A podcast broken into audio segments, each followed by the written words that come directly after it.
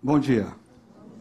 Muito bom ter você aqui no nosso espaço Paineiras, ah, espaço esse da nossa família Chácara Primavera. Você é muito bem-vindo. Ah, e queremos também agradecer a você que nos acompanha ah, pela internet de várias regiões do Brasil e do mundo. Eu sempre dou um ok aqui para a nossa galera que costuma sentar ali no mezanino. Assim, quando eu apareço aqui, eles já começam. Tá? Então, nossa geração futuro, ah, eles, eles gostam de ver o mundo numa outra perspectiva. Então, eles se assentam ali. Muito bom ter vocês com a gente também, viu?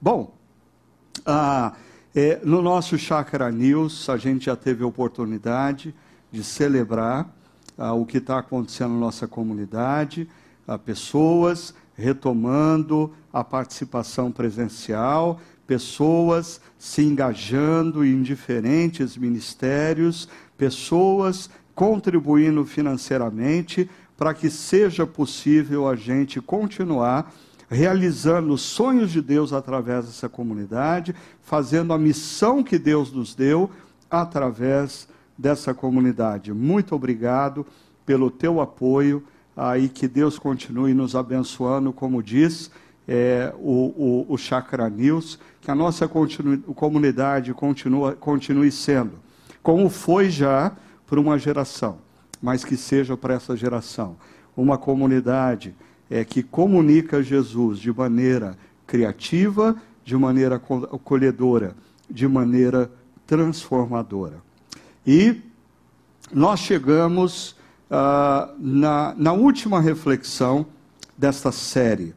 Ah, eu queria ah, falar de algumas outras histórias acerca de Davi, mas nós não vamos poder fazer isso, nós temos tempo, quem sabe, ah, num futuro breve, eu volte assim com segunda temporada de Entre Desertos e Palácios e a gente converse sobre algumas outras histórias, mas nós vamos encerrar esse domingo falando sobre essa temática, perigos do palácio, existem inúmeros perigos no palácio.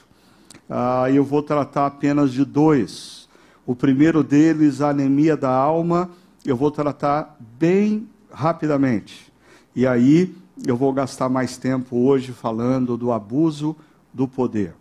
É interessante como eu terminava o encontro das nove e um casal é, me parou ali na porta e falando, pastor, assim, é impressionante como a, a, a Bíblia fala de temas que estão diante do nosso nariz, quando a gente abre os jornais ou quando a gente ah, na internet navega nas páginas do jornal, ou quando nós nos deparamos com os telejornais, abuso de poder está aí diante de nós, nas mais variadas dimensões, como nós vamos ver. Agora, vamos falar primeiro de anemia da alma. Segundo Samuel capítulo 11, verso 1 e 2, diz assim: Na primavera, época em que os reis saíam para a guerra. Importante essa informação. Tempo dos reis saírem as guerras, as conquistas. Davi enviou para a batalha Joabe com seus oficiais e todo o exército de Israel. Então, no tempo em que os reis costumavam sair à guerra, Davi manda os seus homens à guerra. Porque, diz o texto, Davi permaneceu em Jerusalém. Ah, essa informação já é uma informação tanto quanto estranha mas ela vai ficar um pouco mais estranha, ou completamente estranha, no verso em seguida. Veja só. Uma tarde, Davi levantou-se da cama. Pegou? Moçada, tarde não é hora de levantar da cama. Certo? A vida começa assim que o sol surge no horizonte. Mas nós estamos falando aqui de um rei que, no tempo em que os reis deveriam sair à guerra, ele fica em Jerusalém e manda os seus homens à guerra. A gente está falando aqui de um uh, dono de uma empresa que num tempo lutou, batalhou, mas agora ele só manda os seus funcionários fazer o que tem que fazer. Ele, ele vê à distância as coisas. Né? E, ah, além de levantar tarde da cama, ele vai passear no, ter, no, ter, no terraço do palácio. Ou seja, o, o cara assim nem disfarça, assim, acorda, e perdi a hora e sai correndo para o escritório. Não, ele levanta, pega um suco de laranja, ah, e aí vai andar pelo terraço do palácio. Isso tem alguma coisa estranha, e o doutor Eugene Peterson chama isso de anemia da alma. Ele diz: Davi está sofrendo de anemia da alma. Mas eu sei, uh, vocês já ouviram um termo bem parecido com esse, que é o termo infarto da alma, uh, que é usado por Byung-Chul Han, um filósofo coreano que dá aula na Alemanha. Uh, e nós não estamos falando de infarto da alma, nós estamos falando de anemia da alma. Ok? São coisas diferentes. Se cair no vestibular, lembre-se disso. Infarto da alma, uh, Byung-Chul ele, ele se refere a essa sociedade do cansaço, a projetos, projetos sobre projetos. A gente não para um minuto, a gente está prestando atenção em três, quatro coisas de maneira simultânea. E ele diz: isso não vai dar certo. Essa sobreposição de projetos, de demandas, de pressão, vai gerar um infarto da alma, o famoso burnout. Nós estamos falando de anemia da alma, que é uma outra coisa. É a ausência de projetos, é a ausência de pressão, é a ausência de desafios e, consequentemente, motivação. Essas duas coisas nos levam, nos conduzem ao abuso do poder. Pessoas que vivem isso aqui, o infarto da alma, estão sempre sob pressão, sempre precisando tomar decisões rapidamente, e por isso, muitas vezes, elas acabam gerando abuso de poder. Mas pessoas que vivem a anemia da alma ah, estão sem projetos, sem sonhos, ah, sem planos futuros, sem desafios também podem começar a viver como um rei que deveria estar no campo de batalha, mas simplesmente envia os seus homens e fica dormindo até as duas, três horas da tarde. Bom, perceba, é nesse contexto que vai emergir na história de Davi o abuso de poder. O abuso de poder, ele pode ter diferentes facetas. Por exemplo, Existe o abuso do poder físico. Pessoas que são mais fortes do que outras intimidam as mais fracas, e isso é abuso de poder físico. Isso acontece quando um homem covarde agride fisicamente uma mulher. Isso acontece quando o indivíduo que teve tempo para passar 20 anos na academia, e ele citou, a largura dele agora é proporcional à altura. Ele faz uso do seu tamanho para intimidar pessoas. Isso é abuso. Isso é abuso, abuso de poder físico. Mas nós temos também o abuso do poder sociopolítico.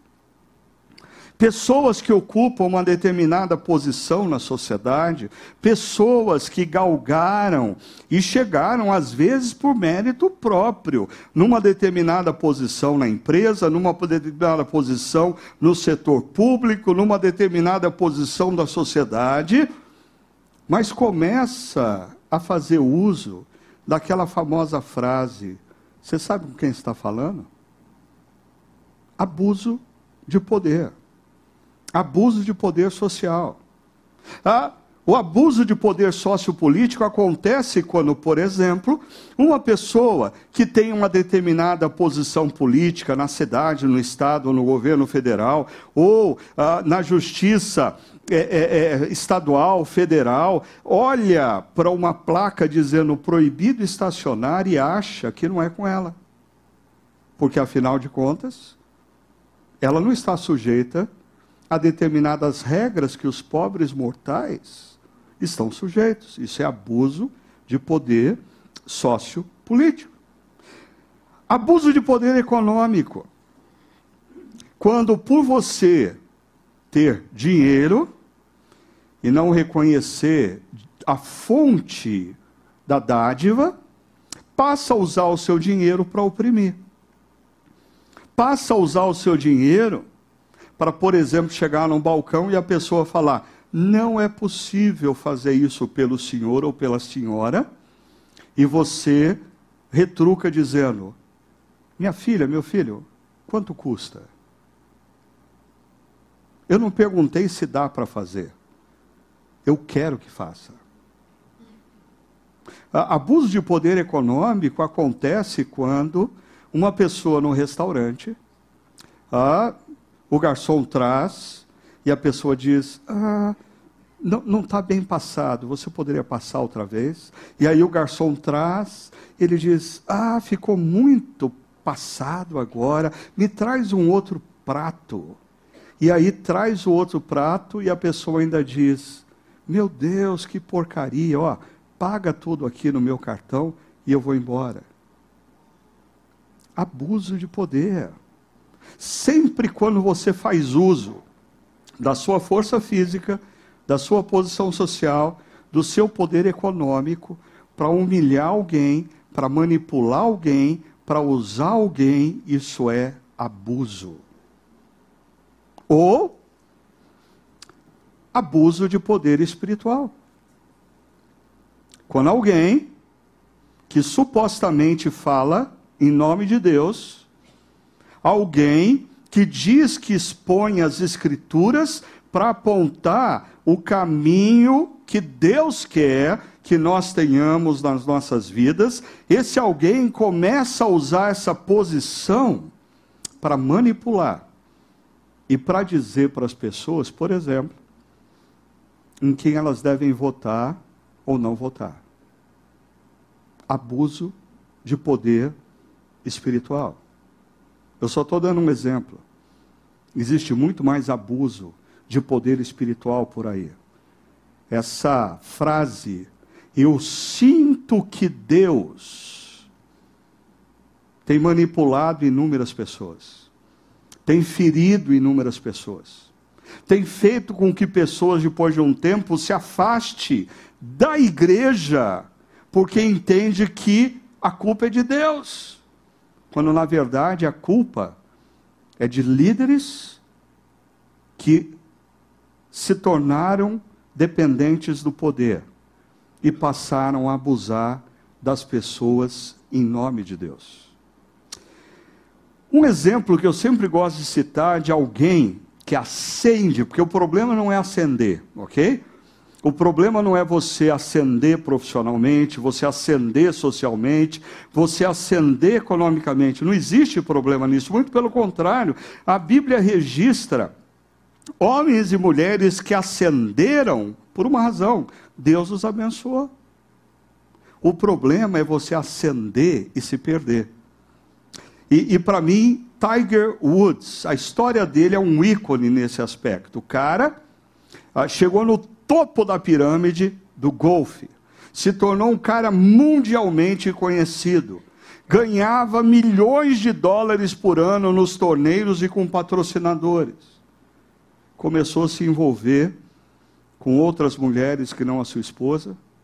Começou a se envolver com bebida, com drogas, até que culminou num acidente de carro que quase tirou a vida dele.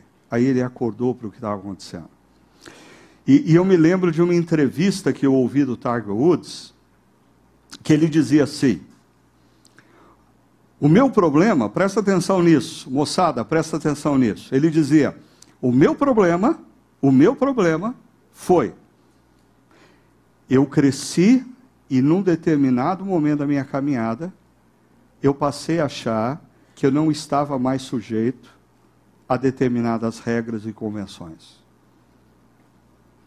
Mas é isso que acontece com muita gente que ascende profissionalmente, que ascende economicamente, que ascende socialmente. Eles começam a se achar acima da lei. Eles começam a achar que as placas de trânsito são para os outros, não para eles. Eles começam a achar que as regras sociais existem para quem não tem dinheiro como ele, não é famoso como ele, não tem poder político como ele. Ah, um contraste, não sei quantos acompanharam essa semana, a história ah, desse sujeito, que ele é dono, ou era dono, de uma rede de lojas chamada Patagônia. A empresa dele ah, vale 3 bilhões de dólares. Vou repetir: 3 bilhões de dólares. Ah, por ano, dava um lucro de 100 milhões de dólares. Sabe o que esse sujeito fez? Ele e a família, incluindo os filhos herdeiros, abriram mão de tudo. Passaram o controle acionário da empresa para uma trust que vai investir na proteção do meio ambiente e os lucros para uma ONG que vai cuidar do meio ambiente.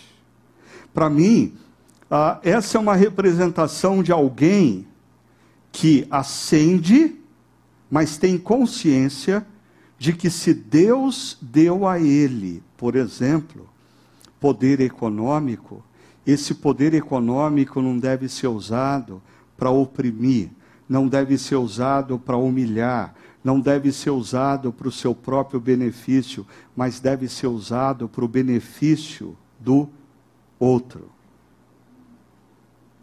Agora falei a língua de vocês, né?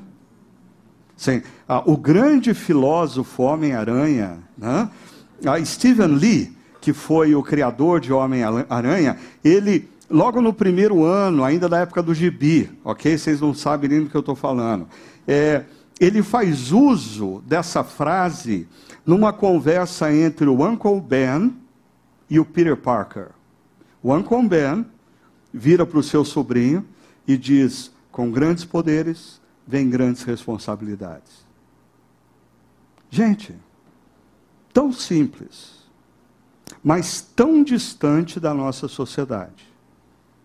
Tão distante da nossa sociedade, quando você atravessa a rua e vê um guarda de trânsito, ou quando você assiste o telejornal e vê o que acontece ah, em Brasília, em qualquer nível em qualquer nível, em qualquer dimensão da nossa sociedade, existe um problema seríssimo, porque pessoas nas mais variadas dimensões estão entendendo que com grandes poderes vêm grandes privilégios.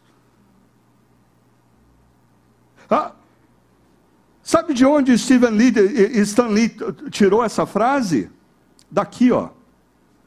Jesus, Lucas 12, verso 48. A quem muito foi dado, muito será exigido, a quem muito foi confiado, muito mais será pedido. Em outras palavras, Jesus, há dois mil anos atrás, já dizia: com grandes poderes vêm grandes responsabilidades, porque se Deus te deu poder sociopolítico, se Deus te deu poder físico, se Deus te deu poder econômico, se Deus te deu poder espiritual, você vai ter que prestar conta de tudo quanto Deus colocou nas tuas mãos. O que você está fazendo com o poder que Ele tem colocado nas tuas mãos.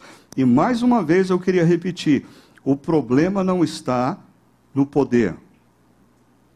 O problema está em como você faz uso do poder. Se você faz uso do poder para benefício dos outros, para o bem-estar de outros, para abençoar outros, ou se você faz uso do poder para o benefício próprio e para a opressão do outro. Vamos para a nossa história. Olha só, Davi na época que os reis iam à guerra, estava, acordou à tarde, uh, tomou um suco de laranja e foi para o terraço. Do terraço, ele viu uma mulher muito bonita tomando banho.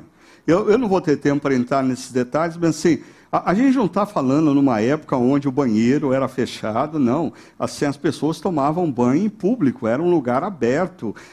então, é, de, uma, de um ponto alto, Davi olha, vê um movimento estranho, ah, percebe que é uma mulher, e aí a gente já, já volta para esse verbo viu. E ele mandou alguém procurar saber quem era. E aqui, eu queria chamar a sua atenção, porque muitos de vocês que têm a minha idade ou mais, sempre ouviram essa história numa determinada perspectiva. Hoje nós vamos falar do adultério de Davi. É, o mundo mudou. E diante de tudo que a gente escuta hoje, discute hoje, eu não tenho dúvida nenhuma que esse texto não trata sobre o adultério de Davi.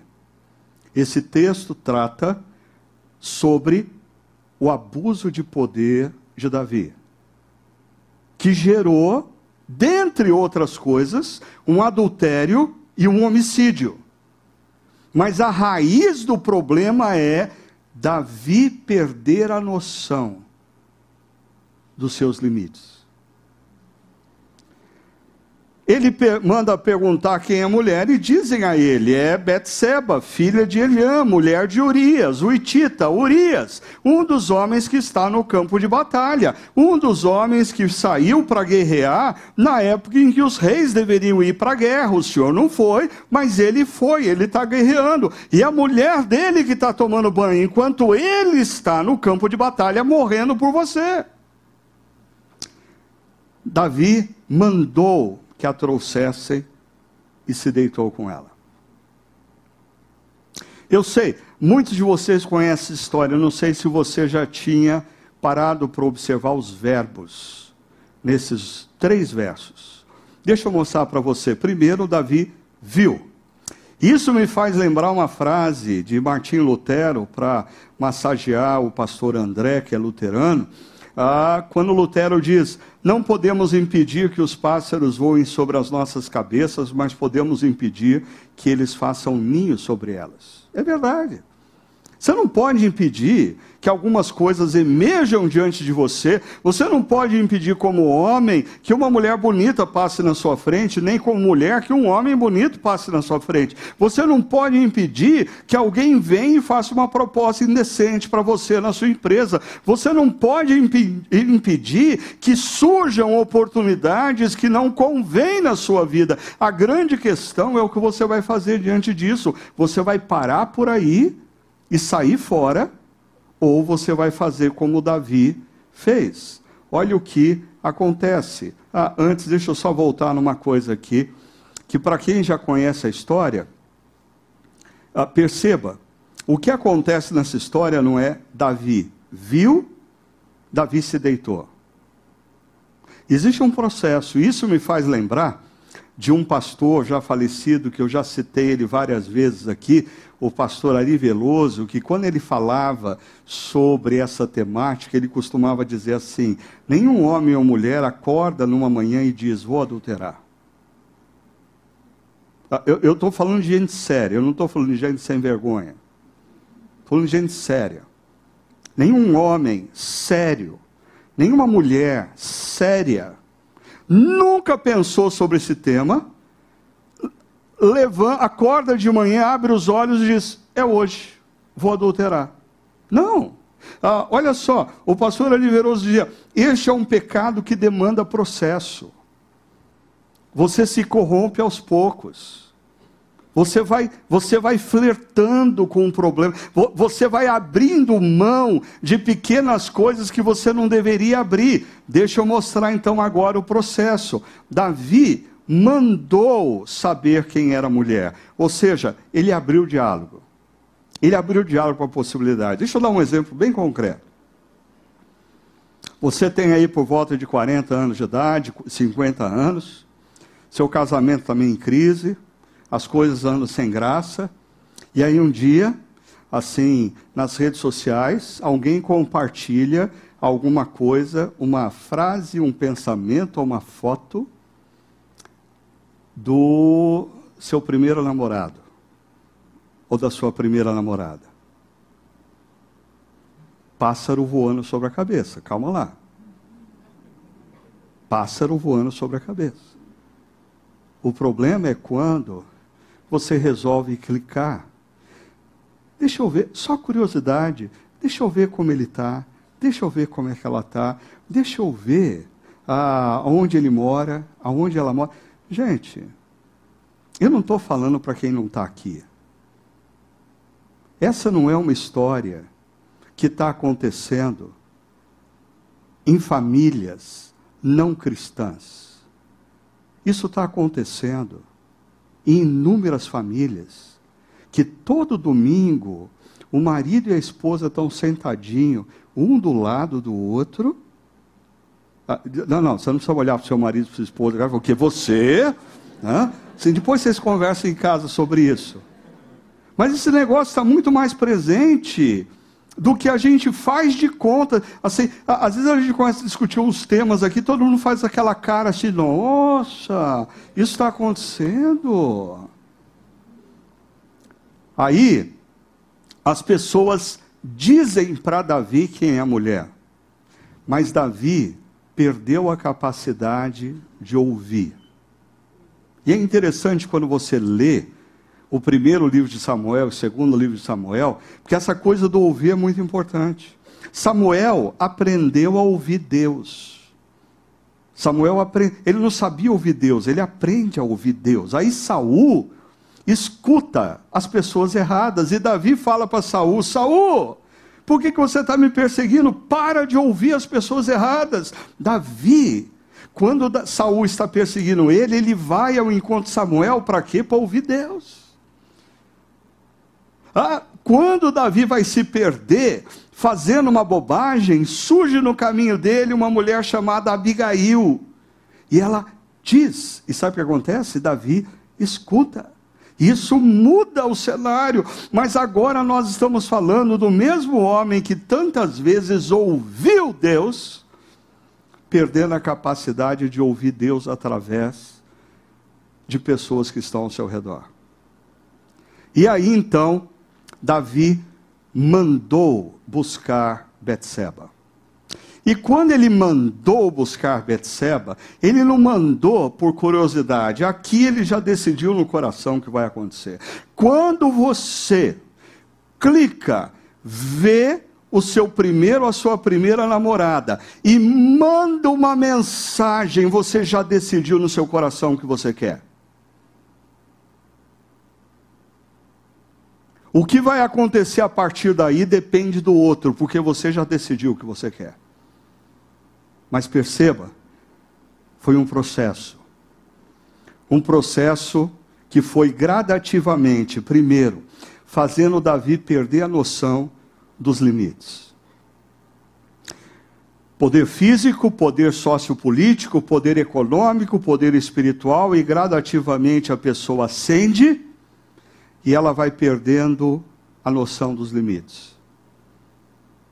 Ela vai fazendo o que não deveria fazer com o poder que foi dado a ela. Mas o centro disso é perda da capacidade de ouvir. Sim, não, não escuta mais ninguém, só escuta a si mesmo. Não escuta mais ninguém dizendo está errado. Ah, não, não existem mais, talvez, pessoas ao redor desse indivíduo, dessa mulher ou desse homem, que possa convencê-los de que eles estão errados. Mas aí as consequências vêm. Porque capítulo 11, verso 5 de 2 Samuel nos traz a seguinte informação: a mulher engravidou.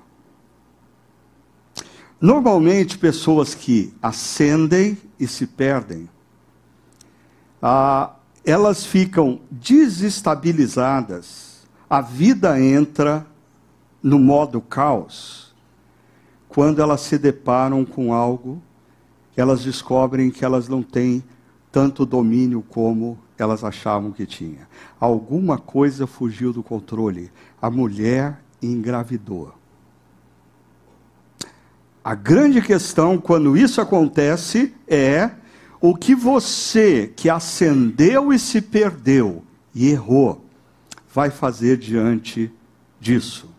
Olha só, em face disso, o que Davi fez, mandou essa mensagem a Joabe: envia-me Urias, o Itita. Sabe o que, que Davi vai fazer? Ao invés de reconhecer o erro, ele vai entrar no plano safar-se. É, é, o que muitas vezes pessoas que ascenderam e se perderam no poder, num primeiro momento faz. Ao invés de dizer, eu errei, deixa eu consertar isso, deixa eu chamar quem eu tenho que pedir perdão, deixa eu assumir o erro e pagar pelo erro. Não! Ah, entra no modo safar-se e começa, como a própria Escritura diz, um abismo passa a chamar um outro abismo, a coisa vai ficando pior. Mas por favor, guarde isso, porque eu não estou falando para quem não veio, eu estou falando para você. Diante do momento em que você percebe que Deus trouxe à tona algo que te desestabiliza, porque revela que você se perdeu no coração. Resista ao modo safar-se opte pelo modo confissão, reconhecimento, restauração.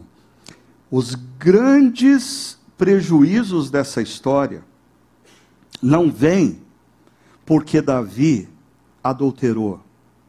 Os grandes e maiores prejuízos dessa história vêm porque Davi abusou do poder, adulterou e não reconheceu, e resolveu safar-se. Olha o que acontece. Primeiro, primeira tentativa para Davi safar-se. Ah, Davi disse: Isso é exercício de poder. Ele manda chamar Urias da guerra. Aí ele diz para Urias: Vai descansar um pouco em sua casa. Não, ó, oh, Urias, vai lá, ó, oh, cara, vai lá, gasta um tempo com a sua esposa. Qual que é o plano de Davi aqui?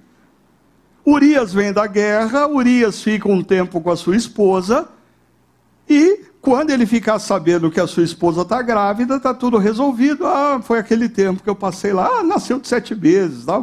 Isso aí acontece de vez em quando, né? Mas olha só. E logo foi mandado um presente da parte do rei.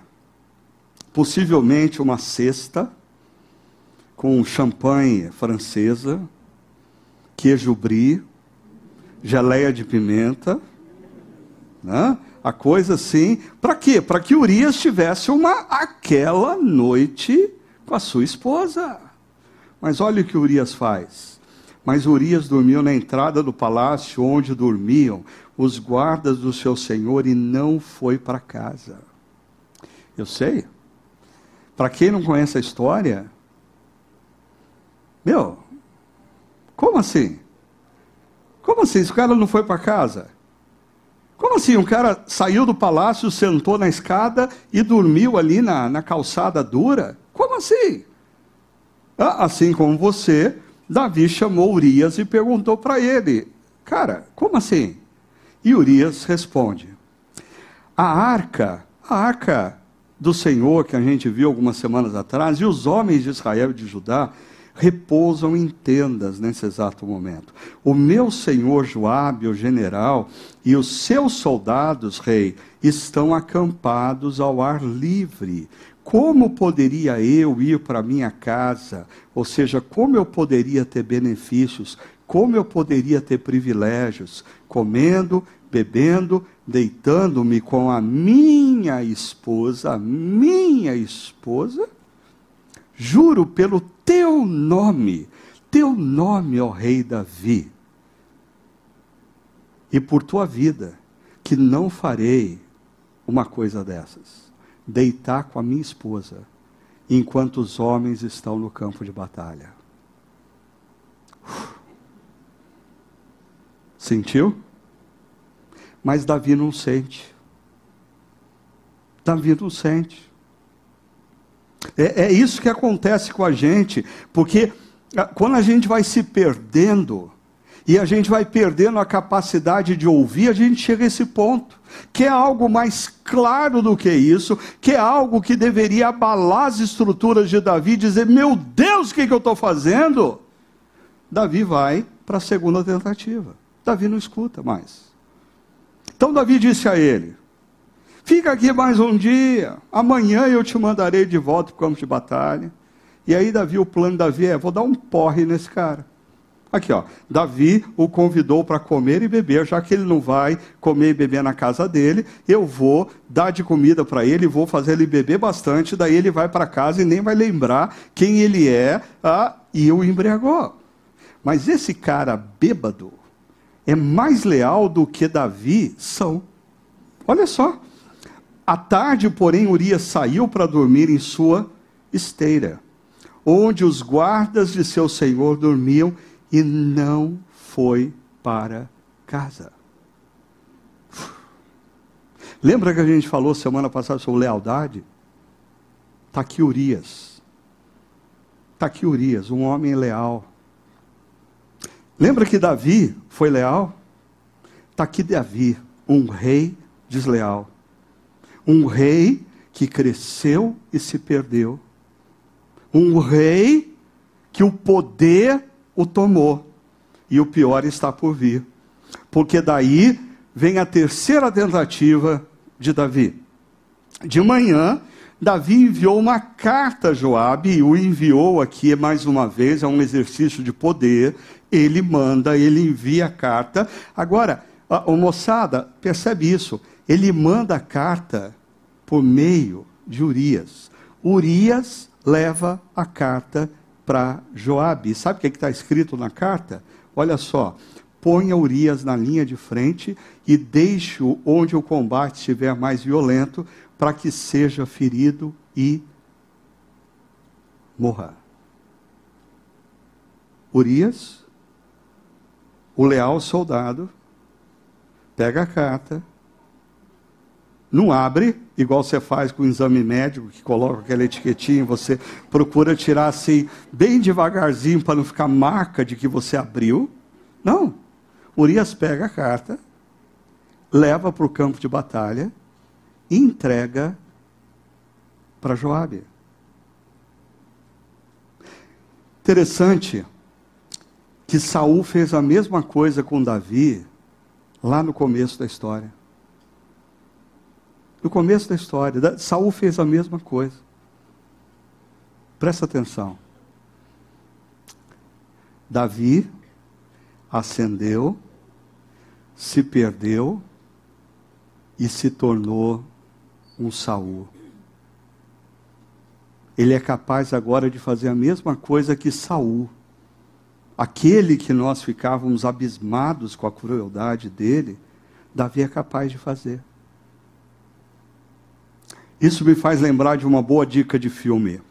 Já antigo, é verdade, mas eu prometo eu não vou dar spoiler, apesar de vocês merecerem um spoiler, ok? Hook, A Volta do Capitão Gancho, filme para todas as idades.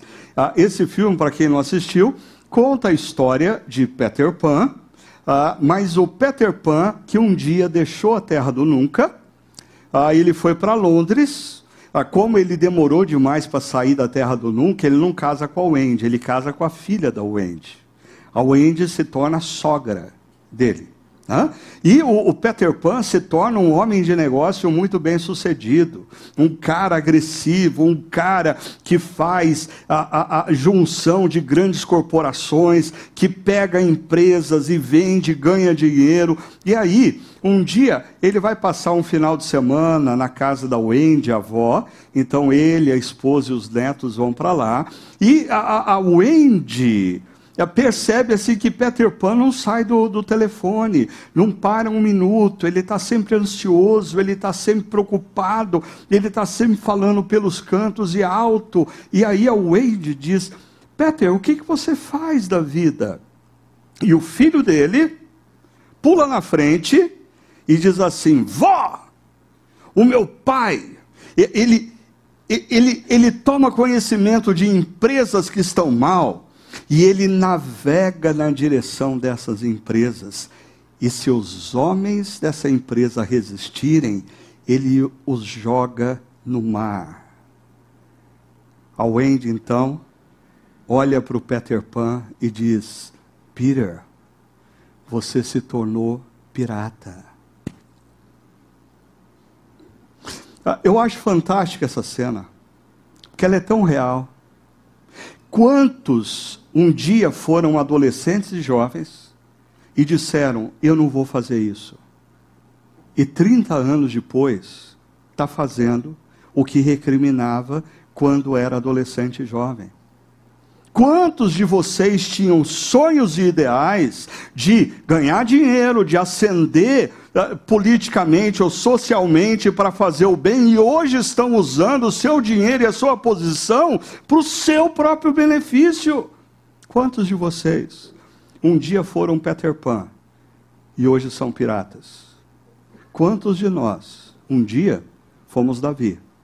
Crescemos, nos perdemos e nos tornamos Saul. Quando a mulher de Urias soube que o seu marido havia morrido, chorou por ele. Porque nós não estamos diante de um caso de simples adultério. Nós estamos diante de um caso de abuso de poder. Passado o luto, Davi mandou que a trouxesse para o palácio. É o último mando de Davi no nosso texto ela se tornou sua mulher e teve um filho com ele.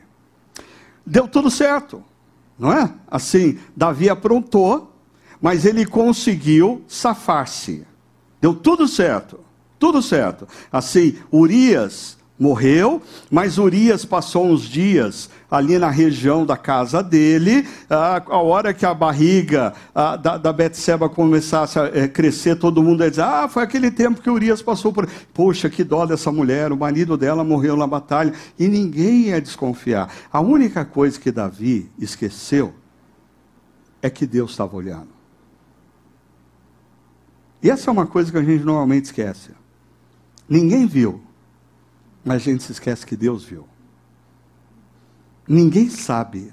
A gente só se esquece de um detalhe: Deus sabe. E o texto diz: Davi fez o que desagradou o Senhor. Por isso, a gente vai ter uma mudança do cenário. Agora é Deus quem manda. Deus assume o controle dessa história. O Senhor enviou a Davi o profeta Natã. E ao chegar, ele disse a Davi: Dois homens viviam numa cidade, um era rico e o outro era pobre. E aí Natan vai contar uma historinha. Histórias ou parábolas, elas são interessantes porque assim, ninguém se sente inicialmente acusado por uma história. História parece coisa inofensiva para a gente. Por isso talvez Jesus usava tanto as parábolas. Né? Por exemplo, a gente está contando a história de Davi. Eu convidei vocês para virem, para a gente refletir sobre a história de Davi. E muitos pensaram assim: ah, história de Davi, que bonitinho. Eu vou lembrar minha infância. Que mal faz ouvir uma história. E de repente, na medida que a história avança, a gente é desnudado. E é o que acontece com Davi. Porque ah, Natan diz assim: olha numa cidade existiam dois homens, um muito rico, um muito pobre. O rico tinha muito poder, muito dinheiro, muitas ovelhas. O pobre era, tinha pouco poder, pouquíssimo poder ou nenhum, e tinha só uma ovelhinha, que na verdade não era para produção de lã ou de leite ou qualquer coisa parecida. Aquela ovelhinha era uma ovelha de estimação. Ele tinha aquela ovelha, ela morava dentro de casa, ela comia com ele, ela dormia com ele. Aí, um dia, o grande rico, com muitas ovelhas, recebeu um amigo visitante de última hora, no meio da noite. Aí o que, que ele mandou fazer? Mandou os seus homens irem até a casa do homem pobre, pegar aquela ovelhinha e fazer uma ovelha ensopada para o amigo dele. Quando Davi escuta isso, olha só, ele se encheu de ira, porque isso é clássico do sentimento de quem já se perdeu no poder. E disse a Natã: Juro pelo nome do Senhor, que o homem que fez isso merece morrer. O homem que fez isso não vai amanhecer com a cabeça no pescoço. Não vai. Ah, perceba a linguagem de poder de Davi. Natan, e, e esse é o poder das histórias. A gente não percebe o que Deus está fazendo. Aí Natan diz: Você é esse homem. E você já se deu a condenação. Um homem que faz o que você fez merece o quê? A morte. Nesse momento, Natan diz: Porque você desprezou a palavra do Senhor, fazendo o que ele reprova. A como que ele desprezou? Matou Urias, ficou com a mulher dele. Aí vem a consequência, né? Por isso, a espada nunca se afastará de sua família. É, jovens, é interessante que a palavra de Deus diz que é, tudo que a gente semeia, a gente colhe. E a gente não leva isso a sério. E muitas vezes o que a gente semeia na juventude, a gente colhe na idade adulta. Ah, mas nós adultos, muitas vezes, nesse mundo individualista, a gente acha assim que é, as nossas decisões estão isoladas. Se eu quero cometer um erro, se eu quero cometer um pecado, é um problema meu. A Bíblia diz: não, as suas atitudes vão abençoar a sua descendência. As suas atitudes vão abençoar os seus filhos, os seus netos, os seus bisnetos, mas as suas atitudes as suas atitudes também têm o poder de gerar mal para suas para sua descendência futura. Ah, eu já disse isso em outras ocasiões, eu não tenho dúvida nenhuma que eu, eu colho hoje bênçãos decorrentes da fidelidade do meu avô. O meu avô com a atitude e a seriedade dele com que ele levava a vida e a vida com Deus, ele me abençoou. Os meus netos talvez estejam sendo abençoados por eles, mas quantas histórias nós conhecemos de homens e mulheres que, com as suas atitudes, com as suas posições sensatas, com as suas rupturas, amaldiçoaram filhos, netos e bisnetos. Por isso, você me desprezou, Deus falando. Perceba como que Davi desprezou a Deus quando você tomou a mulher de Urias. Você desprezou a mim. O, o, o, seu pecado não foi contra Urias, o seu pecado foi contra mim. Quando você fez isso, você desprezou a mim. Perceba, desprezou a palavra, me desprezou. A resposta de Davi diante desse momento é: pequei contra o Senhor. Ah, e aqui emerge o Salmo 51. O Salmo 51, ah, se você olhar lá é, no título dele, a sociedade bíblica vai atribuir a Davi nesse exato período, nessa situação. E olha uma das coisas que Davi fala nesse salmo. Tem misericórdia de mim, ó Deus, por teu amor, por tua grande compaixão, apaga as minhas transgressões. Lava-me de toda a minha culpa e purifica-me do meu pecado. Pois eu mesmo reconheço as minhas transgressões contra ti, não contra Urias, contra ti, só contra ti. Pequei e fiz o que tu reprovas. Ah, Perceba, de modo que justa é a tua sentença e tens razão em condenar-me. Davi está dizendo: o que eu mereço? A morte. É o que estava na lei. Eu tirei a morte, eu tirei a vida de um homem. O que eu mereço? A morte. Eu errei. A Bíblia diz: o salário do pecado é a morte. O que eu mereço é a morte. Aí, a resposta de Deus vem através de Natan que diz: O Senhor perdoou o seu pecado, você não morrerá.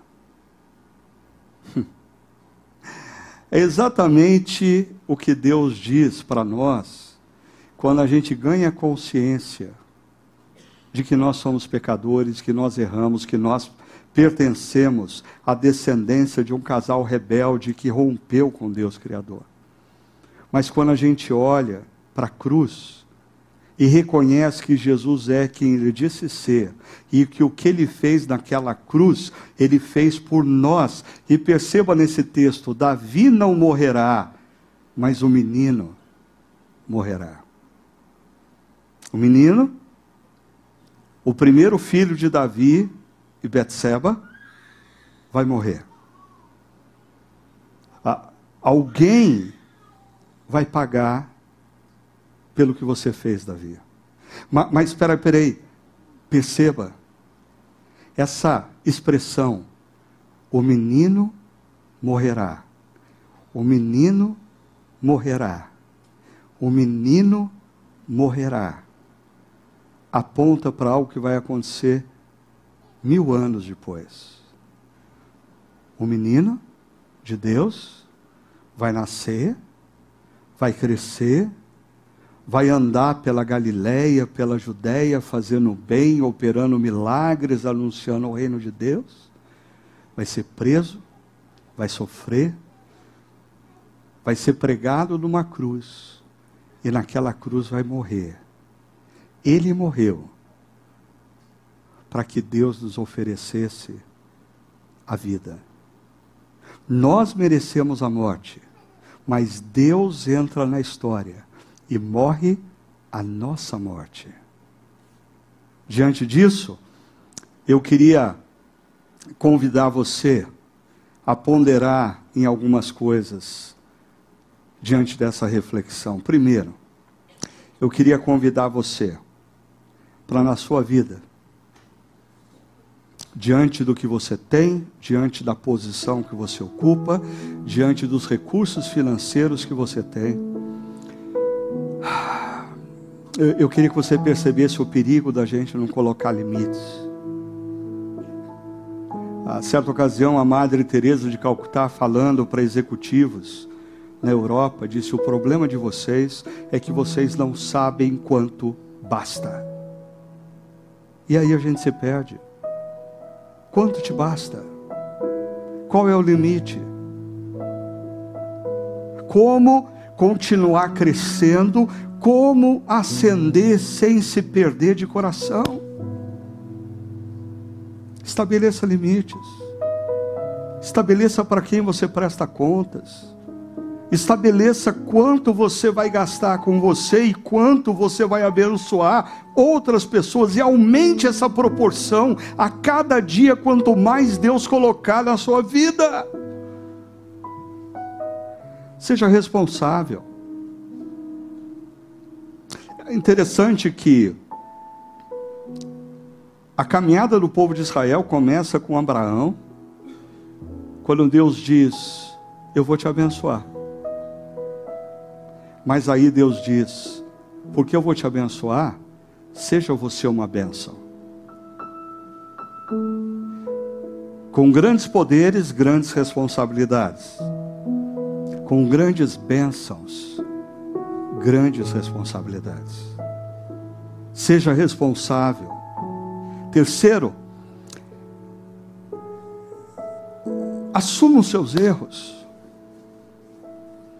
A, a diferença dessa história é que se Davi tivesse assumido o erro no início, por exemplo, a vida de Urias tinha sido poupada. Mas um flerte sensual se transforma num homicídio. Por quê? Porque Davi opta pelo caminho, eu vou tentar me safar. Reconheça os seus erros. Assuma a sua culpa. Agora, eu não quero que você saia daqui carregando a sua culpa. Assuma o seu erro e lembre-se da criança. Porque a criança de Deus entrou na história para que eu e você tivéssemos hoje a oportunidade de dizer: Deus, Ninguém sabe, mas o Senhor sabe. Deus, ninguém viu, mas o Senhor viu. Deus, diante do que o Senhor sabe e o que o Senhor viu, eu não mereço nova chance. Mas 1 João capítulo 1, verso 9 diz: se confessarmos os nossos pecados, Ele, não nós, Ele é fiel e justo. Para quê? Para nos perdoar e para nos purificar de toda injustiça. Ele nos lava, Ele nos purifica, Ele surpreendentemente nos perdoa. E Ele nos dá uma nova chance. Assuma os seus erros. Mas lembre-se, a criança de Deus morreu para que hoje, hoje, diante dessa reflexão, você experimentasse do perdão, da restauração, da renovação, que só a criança de Deus pode oferecer a você e a mim convido você a um tempo de oração.